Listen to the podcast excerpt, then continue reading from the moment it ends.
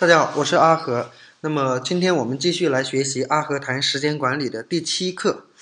那么我们再来看一下这个大纲。这个第七课呢，正好也是我们第二大阶段习惯部分的第三节课啊，人人该有的好习惯。那么这节课呢，我们来学习沉浸式学习，或者叫沉浸式工作这样子的一个好习惯啊，沉浸式工作。当然，工作在这里并不是一个专有名词，好像你真的在公司工作，这个才叫工作。你去读书、记笔记、学习某一项技能，只要你是在那里去做这些事情，都称之为工作。它是一个广义的一个代称啊。学习也算工作的一种。那么说到沉浸式工作法，必然我们也会去思考一个事儿，就是说到底什么是沉浸式工作法，以及说。以及说为什么我们需要学习沉浸式工作法？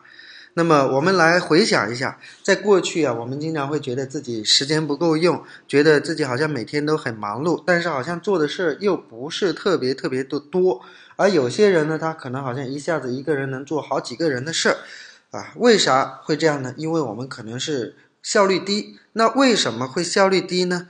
看一看下面的三种典型的工作状况，你们有没有遇到过呢？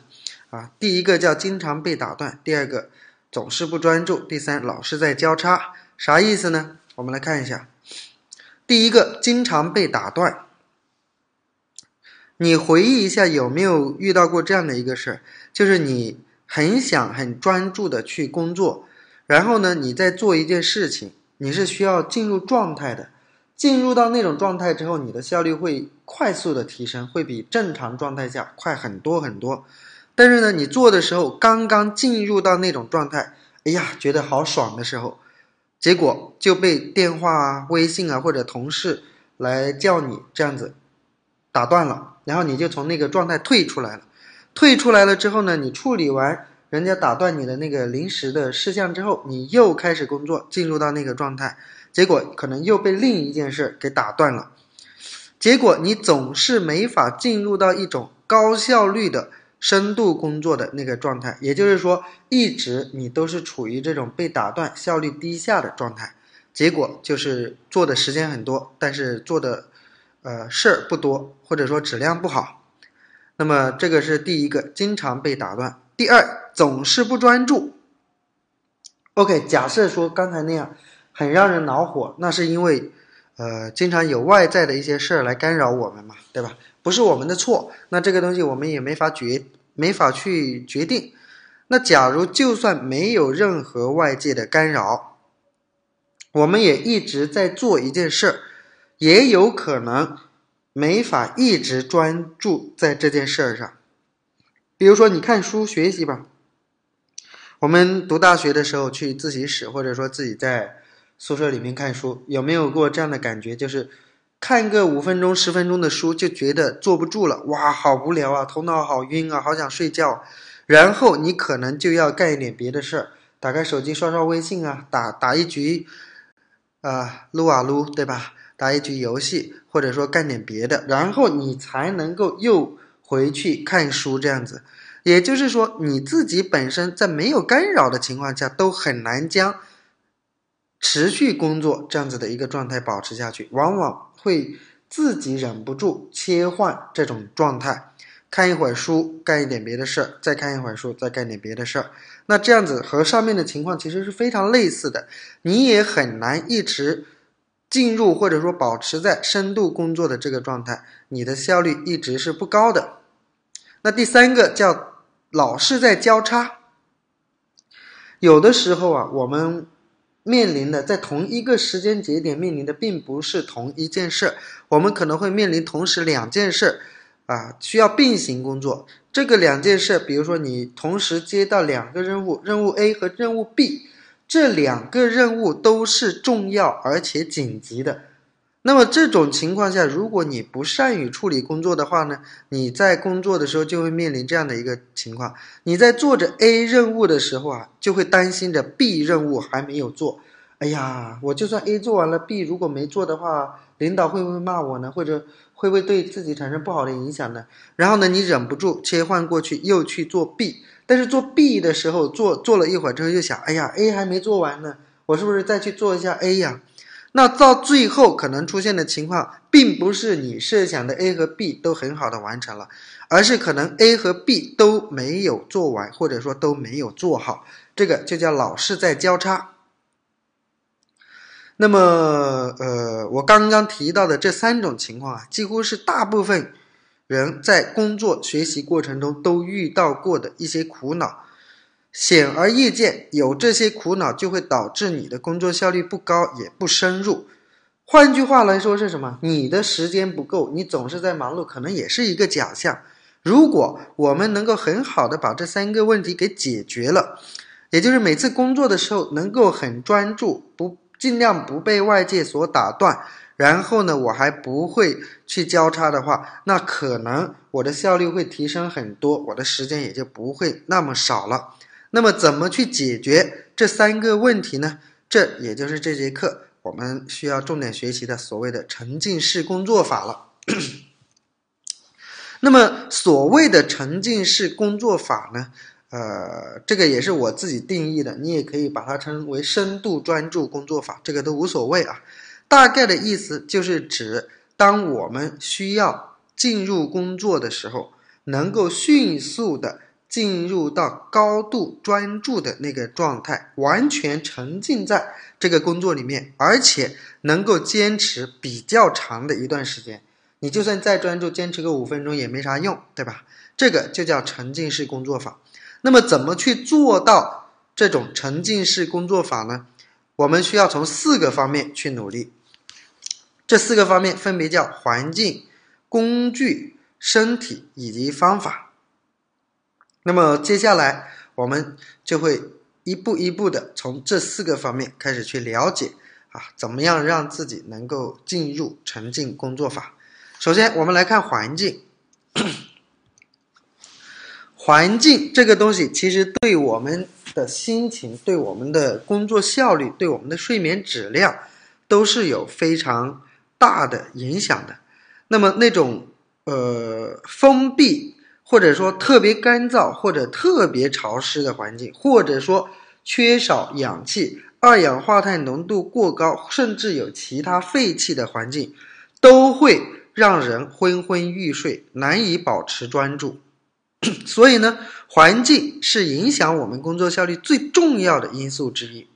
但是在过去，我就发现大家其实，在提高自己工作效率，所谓的做时间管理的时候，是很少去分析，或者说很少去注重环境这个因素的。大家更喜欢从个人身上找主观因素，比如说你总是没法专注，那你是心思太杂吧？你总是学习一会儿之后就头昏脑胀，那你身体素质不够啊。他们很少去研究说这个环境会不会也是罪魁祸首之一呢？所以这个环境是非常非常重要的。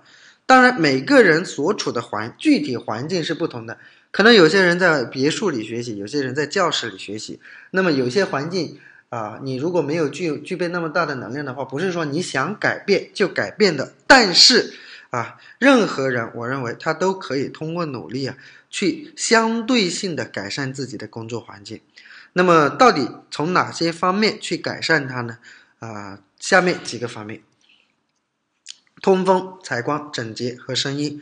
这这四个方面，我始终认为都是每一个人啊，你只要花点心思，比较注重这些事儿，那么你就能够很好的去改善自己工作环境的地方。首先来看通风，呃，如果说你你经常出现你身体没有太大的问题，但是你经常出现说学一会儿之后就昏昏欲睡，真的头昏脑胀的情况，十有八九是因为你所处的环境啊，那个通风不好，氧气含量不够多，然后呢二氧化碳浓度过高导致的。那么这关于这一点呢，最最明显的是什么？最最明显的是大学考前冲刺。比如说期末考试考前冲刺的时候，然后平时翘课的、出去玩的，全部挤到自习室，导致原来很空荡的自习室充满了可能啊几十个人全部挤满在那上自习学习。那么如果你在不注重通风的话，一个教室那挤满了人，你进去之后啊，这种二氧化碳浓度是很高的，你学一会儿，你就会发现真的是昏昏欲睡了。那么大家回想一下，有没有这样的一个一个体验啊？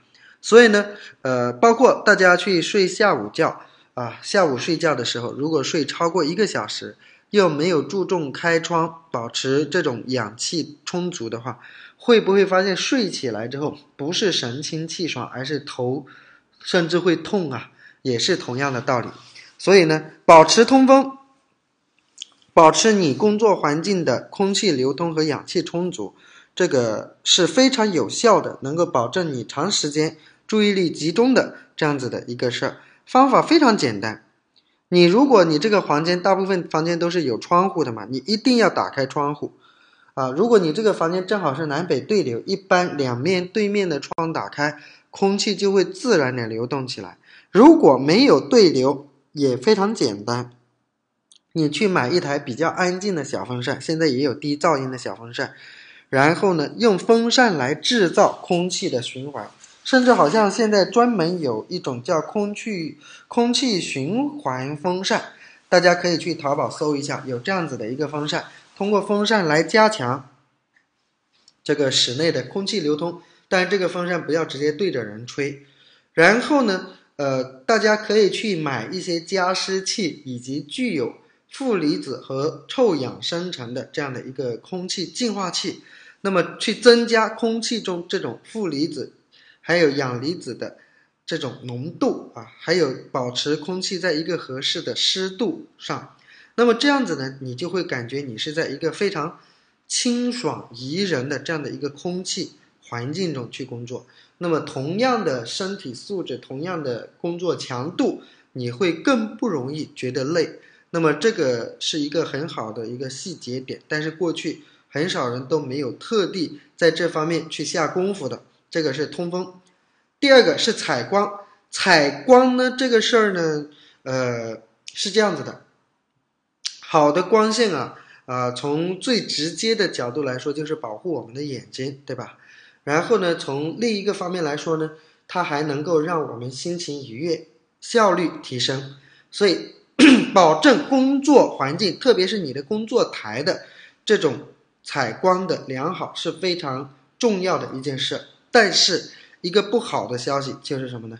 我自己去观察过非常非常多的办公环境，我会发现啊，不管你是在家里还是在办公室，大部分这些你的工作台的环境下啊，采用的照明都是室内这种大型的照明工具，比如说整个房间的这种呃日光灯来进行照明。那么这种日光灯照明射到你的。桌面工作台面上呢，它的亮度是不够的，这是一点。大部分人其实都是在亮度不够的这样的一个环境下去进行工作。那这样子呢，带来的恶果就是你的身体很容易疲劳，你的眼睛很容易干涩，你的心情也不好，还很昏暗、很昏沉。然后呢，一般的日光灯的那种频谱啊，它的一个。呃，频谱并不是很宽的，就是它毕竟不是自然光嘛，对吧？那么这种和阳光还是不一样的，那么这些都不是特别好的，不是最理想的一个工作照明。那么解决办法非常非常非常简单，你只要准备几百到一千多块钱就可以把它解决了。去京东也好，淘宝、天猫也好，去购买一台真正质量高的台灯、护眼灯。这种护眼灯呢，最好是能够模拟那种柔和的日光，频谱很宽，啊，没有频闪的那种护眼灯。然后呢，一定要在你的工作台放上一盏这样的一个护眼灯。呃，大家相信我，你用过之后就会发现真的不一样了。那么这种灯光，这种光线上去之后啊，真的工作起来有一种非常舒服、非常自然。啊，非常愉悦的感觉，配合刚才说的这种把空气搞好，呃，本身就会让你喜欢上工作。在某种程度上来说，那么去买一盏，呃，大家记住几个要点，就是光光线要尽量接近日光、太阳光啊。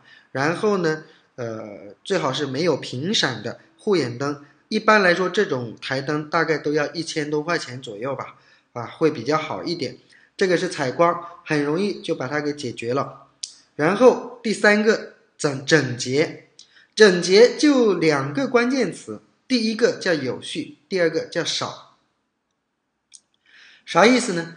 就是你的办公环境，尤其这个办公环境，可能它，呃，它也有可能指的是整个房间，也算是你的办公环境。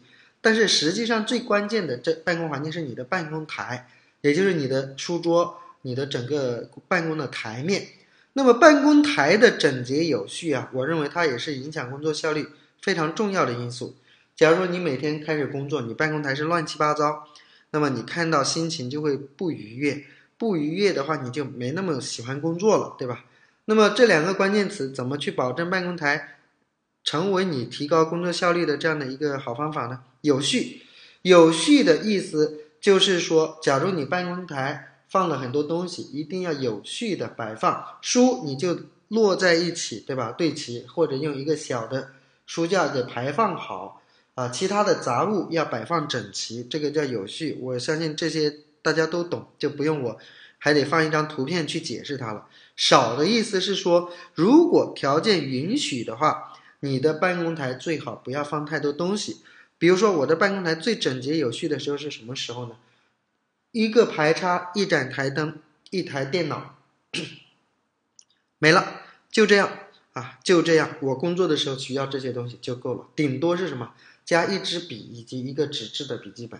那这样子的话，能够保证我在工作的时候基本上没有任何东西会对我造成干扰。那这样子啊，能够让我更更好的保持在专注的那个那个状态里面。这个是呃整洁，然后是声音，保证办公环境的安静啊，对快速进入深度工作状态也是非常有帮助的。这点我相信，如果你在嘈杂的工作环境里面工作过或者学习过，一定深有同感。当然，这个时候有些人就会特别喜欢跟你较劲儿，说，呃，阿和，我觉得这里好像有点不对。环境第一，我们是没法改变的，那外面很吵就是很吵。我还能让他不吵吗？对不对？这是第一点。第二点，你说要教我们沉浸式工作法，那不应该学会这个工作法之后，不管外界再吵，我都能高度专注吗？不然的话，我要学你的这个方法干什么呢？那么，我觉得这种说法很不好，这种叫典型的注重形式而不注重本质。为啥这样子去说呢？因为啊，外界的噪音会分散我们的注意力，这是人。这么长时间进化出来的本能和天性，你是没法否认，也没法说去忽略这一点的。这种本性在过去是保护我们的，对吧？我在做这件事，如果有危险接近，野兽来了，有人大叫大喊，我必须得注意到啊，必他必须得分散我的注意力，才能够让我去留出一点点注意力来防止各种突发的情况，保护我自己。所以这个东西是人的本能，是没法避免的。当然，有些人确实一有噪音，他就没法专注工作；有些人确实就算在闹市里也能专心学习。但是都不可否认我前面说的那一点。所以呢，那些在闹市里面都能高度专注学习的人，你如果把它放到一个更加安静的环境里面，它的效率会提升的更加恐怖。所以在这样的一个情况下，不管你自控力也好，你的专注度也好，呃。好也是，坏也是。如果你能尽量给自己创造一个好的声音的工作环境，为啥不这样子去做呢？呃，当然，如果你经济很好，那么你在挑选自己的工作环境或者居住环境的时候，就考虑到声音这一点了。但是对大部分人来说，可能还没办法说，我想换工作环境就换工作环境，对吧？但是也不用担心，在下面我会介绍一些工具给大家。啊，让你在没法改变外部声音的情况下去改变局部的工作声音环境，同样啊也能够达到我们的目的。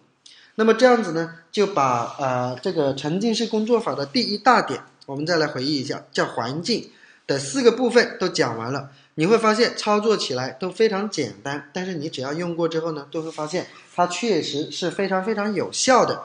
这个简单回顾一下，分别是什么？通风啊，采光。整洁和声音，那么接下来我们看第二点，工具。工具的意思就是说，呃，有一些东西我们不一定很好的能够去按照我们的意愿去操作。那么在这样的一个情况下呢，可能我们需要一些工具来辅助我们去达到我们的目标。那么在沉浸式工作法中呢，我们同样有很多工具是能够有效的可以帮助到我们的。我们首先来看一下第一个刚刚说到的环境。外部环境没法改变的时候，我们改变内部环境。什么叫内部环境啊？就是真正传递到我们耳朵中的声音，我可以去降低它。那么在这里降低呢，也有通过一些方式啊去降低，有几个方式去降低。第一个工具给大家介绍一个神器，超便宜啊，叫被动防噪耳塞。这种其实就是一个叫什么海绵耳塞，这个大家可以看一下。这个是三 M 这个牌子，三 M 是一个我也不知道哪的公司了，国外的一个公司，在生产各种各种用具啊，它做的都特别好，而且价格特别实惠。大家就可以去淘宝去搜索什么三 M 幺幺幺零防噪声带线弹性耳塞这个东西啊，如果这它就是一一一小包，才一两块钱，如果我没记错的话，一两块钱。那么里面就有一对耳塞，这个耳塞放大一点看是这样子，这是一个海绵，好像是一个记忆海绵体。那么你可以把它压扁之后塞到自己的耳朵里面去，很舒服，没有不会很难受的，这个你放心。塞到里面去之后，它会慢慢的膨胀，然后啊很好的把外界的声音给隔离掉，很好的隔离掉。那么大家在工作的时候，如果能够左右耳戴上这样的一个防噪音耳塞。就算外界是比较嘈杂的环境，你自己能够感受到的声音也是处于一个比较安静的一个状态。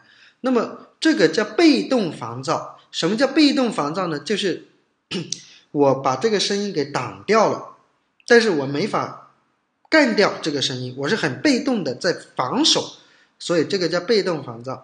那么如果呃你你的办公环境不是特别特别嘈嘈杂的话，那么用这种被动防噪已经可以解决了，甚至你睡觉的时候，大家都可以尝试一下这个东西，非常非常有效，是一个学习和工作神器。大家淘宝一搜，而且只要几块钱，这种投资再划算不过了，对吧？啊，这个是第一个工具，被动防噪声的耳塞。那么如果这个东西都还满足不了你，你还是戴上之后觉得嘈杂，还有一个更牛的神器，叫主动降噪耳塞。那么主动降噪耳塞有很多牌子，但是我个人用过之后呢，我最最喜欢也觉得效果最最好的是这个牌子，啊，这个牌子 BOSE，B O S E，大家记住 B O S E，BOSE 这个牌子的叫什么？有源消噪耳机。有源消噪耳机，它是一种叫主动降噪的耳机。那么这个型号是最便携的，叫 BOSE，这个不用去。拼了，就是 QC 二零，淘宝上也大把，或者大家可以去专卖店，这个就贵了，好像要一千多块钱这个耳塞，但是呃，我认为这笔投资也是非常划算的，叫 Bose QC 二零有源消噪耳机。那么什么叫主动降噪呢？这个耳机神奇的地方在于什么？它最神奇的地方是它会记录外界的噪音。然后主动向你发射和外界噪音完全相反的一个声波，那么这个声波和外界的噪音叠加在一起，因为它们是完全相反的，结果就是什么？你的世界彻底安静了，真的基本上什么声音都没有了。所以，就算你去坐飞机都好，我现在坐飞机就特别喜欢戴这款耳塞。坐飞机大家都知道是那种嗡嗡嗡嗡嗡，或者坐高铁、坐汽车。但是你戴上这个耳塞之后，你会发现，这个世界都很安静，这个世界都很安静。所以一般的办公环境远远是没有像飞机上噪音那么大的嘛。你戴上这个耳塞进行学习的时候，真的就不会被任何来自声音方面的东西去干扰了。那这样子的话，更容易保保证让你沉浸在那种只有工作这样子的一个状态中。这个叫主动降噪耳塞，大家可以去淘宝搜索购买。用过之后，我相信大家会感谢我的。那么这个是第二个工具。我们再来看第三个工具，叫白噪音软件。那么什么叫白噪音？大家知道吗？有的时候我们去工作或者我们休息睡觉的时候，并不是说完全没有声任何声音就是最好的状态。有的时候有一些模仿大自然的声音，反而会让我们的心情感到非常的愉悦，反而会让我们的工作效率变得更高。这种大自然的声音会有很多很多，呃，比如说流溪流流水的声音，哗啦啦，很小的哗啦啦；比如说像毛毛细雨的时候那种刷刷刷的声音，或者比如说小鸟叫的声音，风吹树叶的声音。那么这种有规律、在不断的重复、不断不会对我们造成干扰，然后呢又能够呃。让我们感到愉悦的这种声音，一般就称之为白噪音。那么，如果我们去到大自然的环境里面，觉得很舒服，一个方面就是因为大自然有很多这个声音，啊，就是有这个很多声音。但是，毕竟很多时候我们所处的环境是不可能有这么多声音的。这个时候怎么办？我们可以模拟，那么就有一种软件专门去模拟这些声音，这种软件就叫白噪音软件。那么在这里呢，给大家推荐一个。重点推荐第一款白噪音软件叫潮汐，潮汐是一款手机上的白噪音软件。那么这款软件呢，不管你是用 iPhone 也好，用安卓手机也好，都有相应的版本。大家去用这两个关键词，在各大应用市场去搜索下载就可以了。那么如果你用的是苹果电脑，还有一个软件啊，就是我在这里编号第二的 Noizio 这个软件也是可以的。那么我接下来就让大家短。简单的体验一下，这什么叫白噪音软件？比如说，呃，我这里就安装了这个白噪音软件，叫 Noizio 这个软件。那么打开之后呢，它是长这个样子的。长这个样子之后呢，它这里比较好的是什么呢？它这里有什么？有下雨的声音，有咖啡厅的声音。你可以通过拖动它去调节这种声音的大小，有雷电的声音，有篝火的声音，有溪流的声音，啊，珠海浪的声音等等等等。那么大家可以听一下，如果我点播放键，你会发现就能够听到各种声音了，对吧？我还可以调节，甚至还有鸡鸣的声音，我可以去调节。比如我要在咖啡屋里工作。我把这个放大，结果可能大家就能听到咖啡屋里那种人声鼎沸的声音，那么你调到你最舒服的一种声音组合，你调到你最舒服的一种声音组合，你听着这种很小的这种声音，很有规律、很舒服的声音，那么你再去工作，很容易就达到一种忘我的境界。这就是白噪音工作、白白噪音软件最大的用处了。那么，当然，这个东西也要按你自己个人的习惯来。你自己喜欢，你就用白噪音；你自己不喜欢，你就比如说用我刚才说的这种降噪的工具，让自己保持在一种相对安静的环境里面就 OK 了。那么，这个是第三个工具——白噪音软件。第四个，番茄钟软件。刚刚推荐了手机上有一款软件叫潮汐，那么潮汐本身也有番茄钟软件。同时，你在各大应用市场用“番茄钟”三个关键词去搜索，也能找到很多番茄钟软件，都是大同小异的。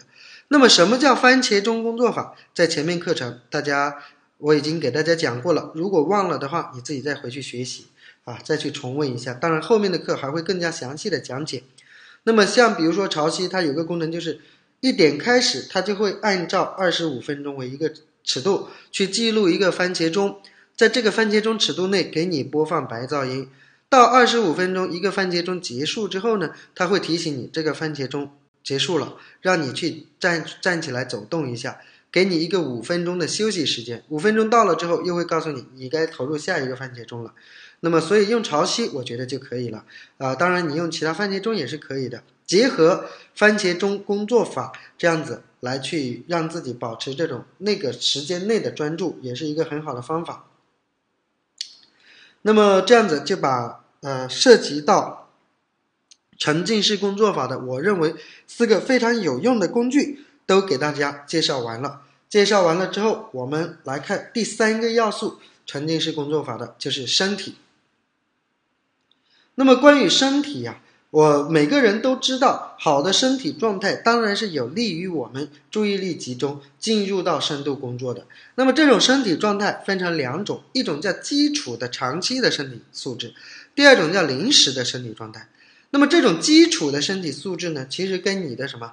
跟你的先天性条件，就是你，比如说你的妈妈怀怀着你的时候的营养有没有好，她的身体好不好啊，基因好不好，决定了你基础的身体素质，或者说跟你长期以来有没有去保持这种运动锻炼的习惯有关啊，这个是需要慢慢的去提升的。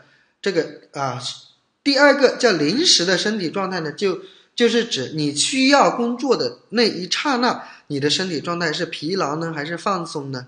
整个精神状态是好呢，还是坏呢？这个叫临时的身体状态。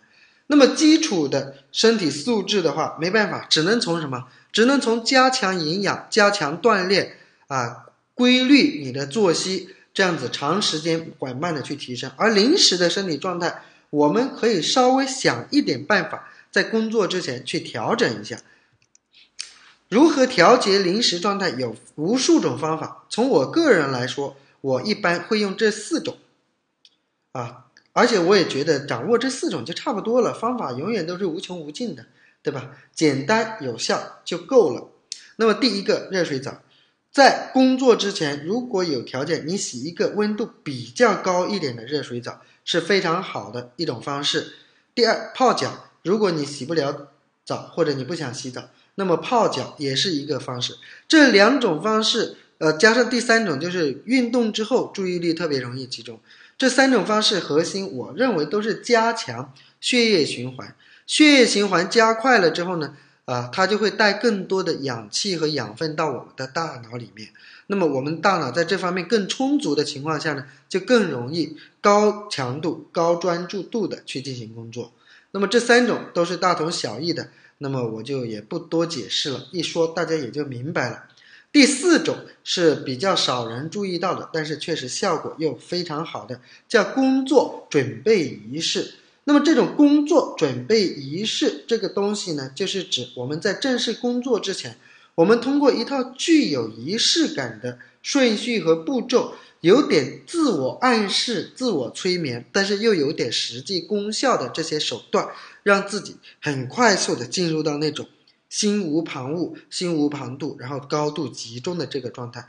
至于说到底是怎么样的一个仪式，我们在第四部分，在方法这一个部分来给大家去进行讲解。那么这个是身体方面，其实也已经被所有人几乎说烂了，我就不多说了。我们就进入到第四个方面，也是沉浸式工作法最后一个方面方法。方法这一块，呃，我们通过五个方式去做到让自己沉浸在工作里面。这五个方法呢，这五个方面分别叫仪式感，也就是刚刚说的工作状态的进入仪式；第二，单线程聚焦；第三，降低自我干扰；第四，工作沟通分片区；第五，自我暗示及自我奖励。那么，我们就来看一看这五个方面。到底在具体层面上应该如何去操作？来看第一点，叫仪式工作的仪式感。比如说我自己在工作的时候啊，呃是有仪式的。呃，这种仪式呢，是指每次进入工作状态之前呢，我们可以做一套固定动作，帮助自己进入到那种专注的状态。这套动作做多了，就会对自己的身体啊形成一种暗示效果，让身体形成一种本能。以后每次你需要沉浸的时候，一做这个动作，你也能够快速的进入到这个状态。我自己是通过下面六步来做的，供大家参考。我觉得，甚至如果你认可的话，直接照搬我的这个就可以了，形成习惯，效果非常非常棒。第一，第一步，简单清理工作区。什么叫工作区啊？就是你的工作台、桌子上，你工作的这个范围内，把它清洁好啊，让你。看的范围内基本上是整洁的，这个一方面是为工作腾出地儿来，一第二方面也是暗示自己的精神和身体，接下来我要准备工作了这是第一步要做的事。第二步，打开台灯，调节亮度。本身我们工作就需要很好的光照环境，对吧？那么这个动作再一次对自己的精神和身体暗示，我要开始工作了。每一步都有实质的作用，又都有什么暗示的作用？第三步，戴上降噪耳机，那么整个世界安静了下来，再次告诉自己，我要工作了。第四步，播放白噪音。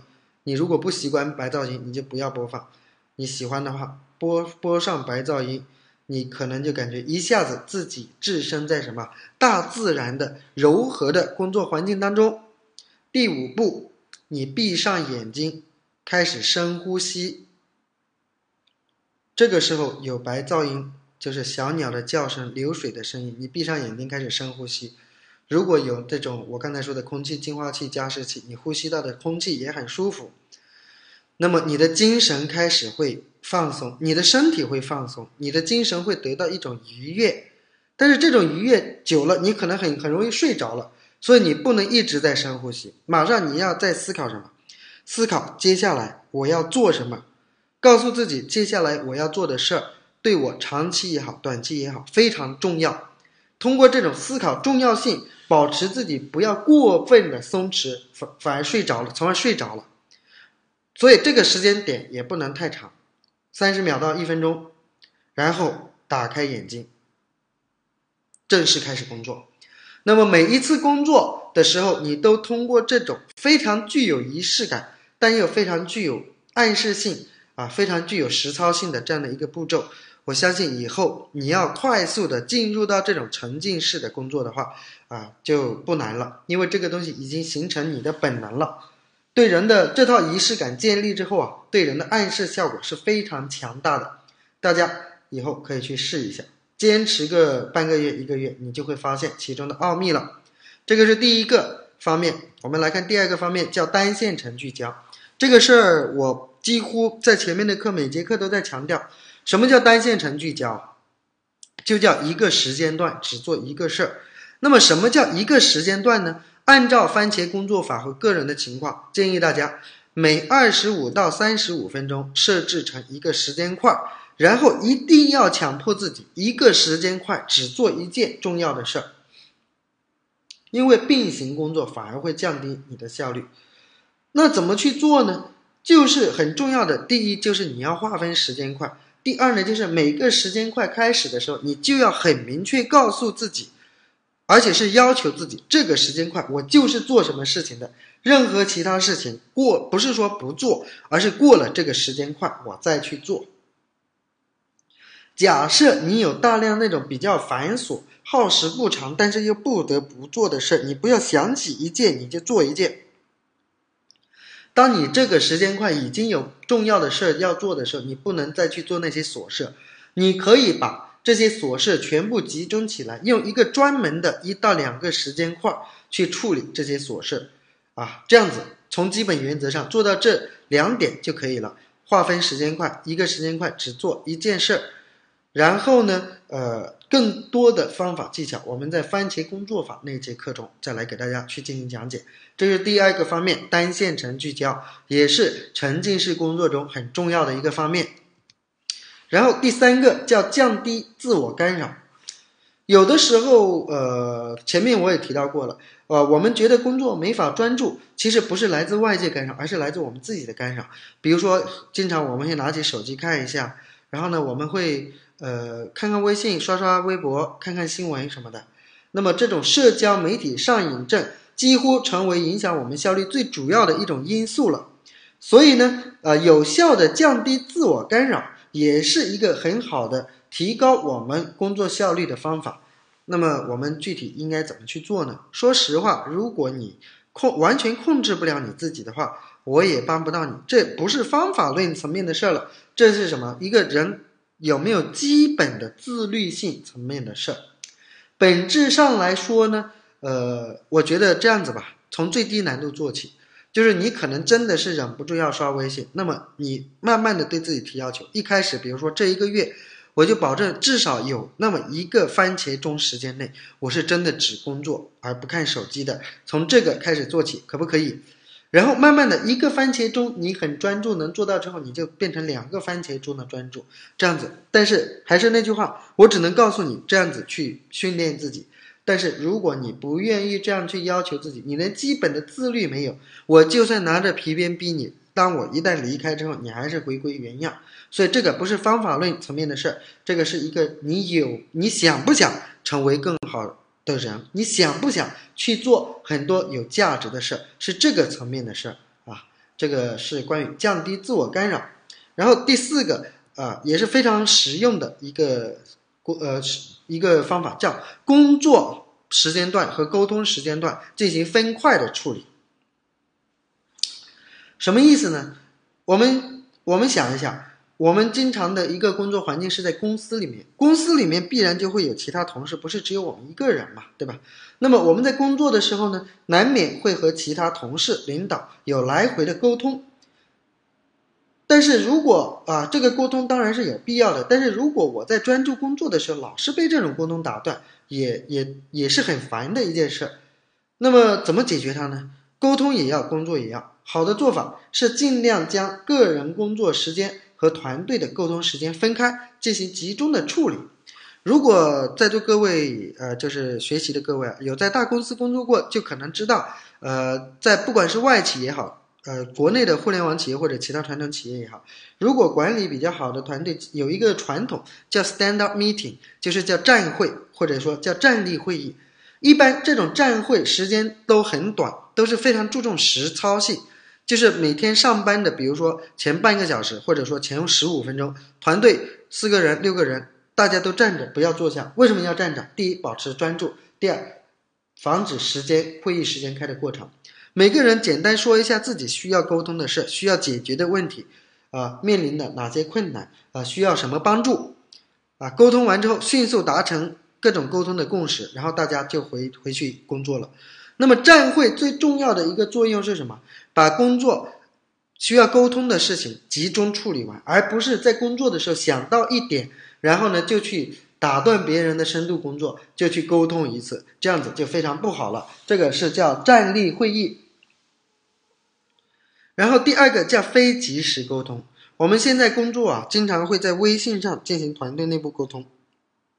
这个呢有好处，就是及时性很高，很方便。不好的地方就导致我们经常处于被打断的这样的一个过程中。所以呢，建议的是比较好的一种工作团队内部的沟通应该是怎么样的？非最重非重要的事最好不要用微信之类的即时沟通工具啊，直接叫什么？直接用电子邮件或者一些项目软件管理的一些软件，团队协同工作的软件，类似像 Worktile 之类的，Teamvision 之类的这些东西。啊，只有非常重要的才用这个工具，甚至重非常重要的直接就过来找你了，是这样子啊。所以呢，工工作时间段老是看微信，保证是降低你效率最好的方法。如果你想要有好的效率，直接告诉他们，重要的事儿直接来找我，没那么紧急的事儿，发电子邮件给我，或者在团队协同工作软件里面去提及，那么我会定期的批量的去处理，也不耽误事儿。对吧？然后呢，就是预留集中沟通的时间。比如说，假如真的有一些东西是需要沟通的，比如说中午吃饭的时候大家见一面，集中就把它给处理掉了。那么这个叫工作时间和沟通时间进行分块处理，少用这种干扰性特别强的即时通讯工具，这样子就 OK 了。然后最后一个叫自我暗示、自我奖励。那么从我个人来说，就是番茄钟积累卡片，以及卡片兑换小心愿，什么意思呢？就是比如说一张 A4 纸，你画一个方格，一张 A4 纸可能就能够画有一百个小方格的这样子的一个叫番茄钟累积钟。你每完成一个高度集中的番茄钟时间段，你就在里面打一个勾。那么等，比如说你攒够一百个番茄钟，甚至两百个、一千个番茄钟，你就奖励自己某些东西。同时，你这些东西都要记录下来，保存下来，一张一张 A4 纸。那么，比如说以后回顾过去的半年，你积累了多少张 A4 纸的番茄钟？那么我觉得你也会为自己而感到自豪的。啊，通过这种自我暗示、自我奖励以及具有仪式感的自我表扬，会让人更容易产生很强的自信心、很强的自豪感，以及能够看到过去这么长时间段以来实实在在的进步。我觉得这是非常幸福的一件事儿，也是非常有有收获的一件事。那么，以上就是我们这节课的所有内容了。我们通过四大方面来去让自己。掌握这种沉浸式工作法，有些短期就马上可以做，有些也是需要一定的时间，慢慢的去培养的。但是，只要你扎扎实实的按照这这些要素都做到了，我相信以后你的工作效率一定能够得到非常大的提升。那么这节课的小作业、小任务是非常非常简单的，根据本课所学，重新为自己打造一个沉浸式的工作环境。并且按照刚刚讲过的这些指导方法，大家去体验最少一个番茄钟，也就是二十多分钟的一个沉浸式的工作。成体验完了之后呢，写下自己的感受，对比原来那种随意的工作状态，觉得哪一个效率更高？如果可以体验之后你觉得很爽的话，或者觉得就是你需要的话呢，以后你都按照这种沉浸式工作法的步骤顺序来进行工作和学习。这个就是这节课的小任务，那么，呃，其他就说到这里吧。那么我们下节课见。